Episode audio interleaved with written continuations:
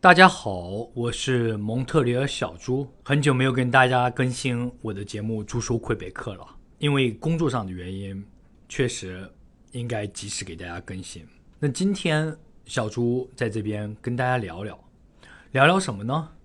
我们继续聊一聊 PEQ。今天聊 PEQ，得感谢我们的一位同事，一位新来的同事，我们就叫他小 Y。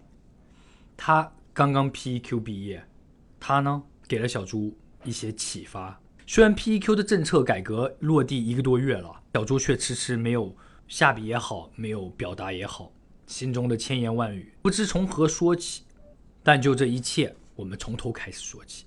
那在这里，小猪得感谢我的同事小 Y 同学，啊，也恭喜他成功的 PEQ 毕业了。下面呢？就是小歪同学用文字记录的面对 PEQ 政策变化的一段历程和感想。小猪在征得他的同意以后，拿来给大家分享一下。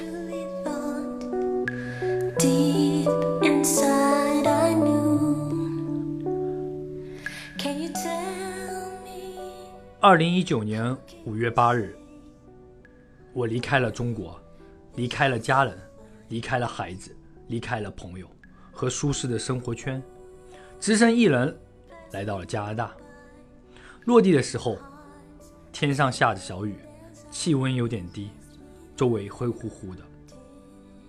接机的车子经过零星的路边路灯，我到了租好的公寓，当时是留学中介安排的。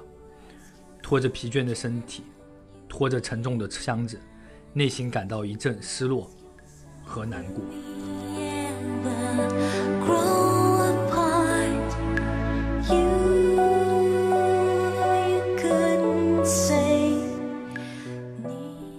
是的，我跟很多 PEQ 的爸爸妈妈同样，为了孩子一个更舒适的生活环境、更自由、更自主的教育环境，我们来到这里，我们来到了蒙特利尔，我们来到魁北克。时间很快。一转眼，五个月过去了，教育局突然下达了 PEQ 的改革文件，砍掉了很多专业，包括我正在学习的桌面出版。很多同学非常慌张，拼了命的给中介打电话，给学校打电话，给教育局打电话。有很多同学甚至直接跑到教育局，要求转成铁三角的专业，也就是机械类的专业。据说这些专业。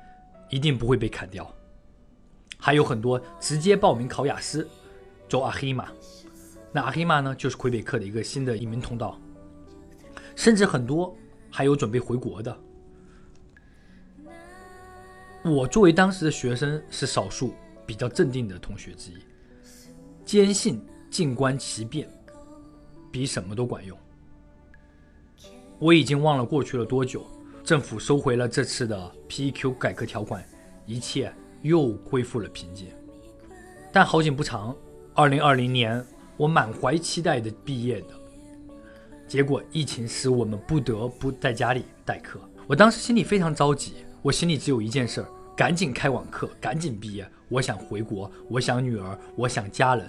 可天不由人，学校迟迟不开网课，疫情也没有得到很好的控制。就这样，我在家里连续整整待了五个月，没有任何的事情可以做，心里非常的沮丧，只可以好好的继续在家里学习法语。而就在这个期间，新的 PQ 改革草案又出来了，增加了配偶的 A2 要求和毕业以后的一些工作时间要求。一时间，Facebook、微信纷纷涌现出很多抗议的游行活动。草案刚出来，就开始 PEQ 就有开始有 PEQ 的学生转其他省，有去温哥华的，有去多伦多的，还有去东三省的，甚至还有回国的，在二手物品群里变卖家当。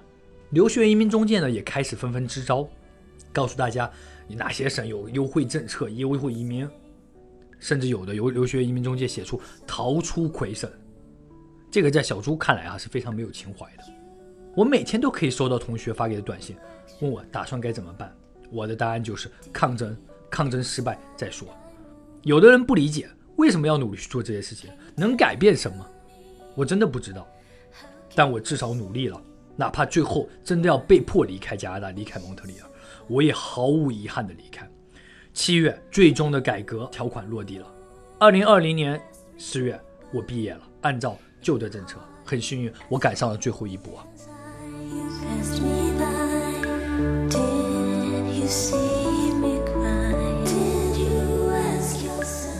对于那些正在读 PEQ 却无法到年底前毕业的同学生，这次改革确实很不公平。可是问，有多少 PEQ 的移民同学最后真正留在蒙特、留在魁北克工作与生活？又有多少曾经就读 PEQ 同学们考过了 B2，却无法的用法语正常的生活和工作？在这里，小朱作为雇主，小朱房地产公司长期招人，可是招人在蒙特利尔。真的实在是太难了，寻求一个有能力、法语好的我们华人同胞，真的实在是太难了。每次小猪广告打出去，至少收五十封简历以上，百分之八十是来自于 PEQ 的。如果你现在在魁北克，在蒙特利尔，如果你现在就读于 PEQ，却在为去还是留而彷徨，我想说，既然选择了，就不要后悔。在蒙特利尔这个充满了艺术气息的城市。存有现代的建筑，欧洲的风情。人们在忙碌的工作之余，享受着四季分明的生活。我们这里的阳光、微风、草地和白雪，都仿佛对着人们发出友善的召唤。他们爱着家人，爱着这座城市，像小猪一样。我深深热爱这座城市，热爱蒙特利尔。我很幸运，在这个美丽的城市里，我们遇到了一些互相帮助的同学以及朋友，并且找到了。蒙特利尔，他的第二故乡，小猪房地产，这不是广告啊。他们让我感受到异国他乡却被温暖包围的感觉。希望你和我一样，选择蒙特利尔，活在蒙特利尔，爱上蒙特利尔，在这片阳光洒满每个角落的土地上，继续追逐当年出国前的梦想。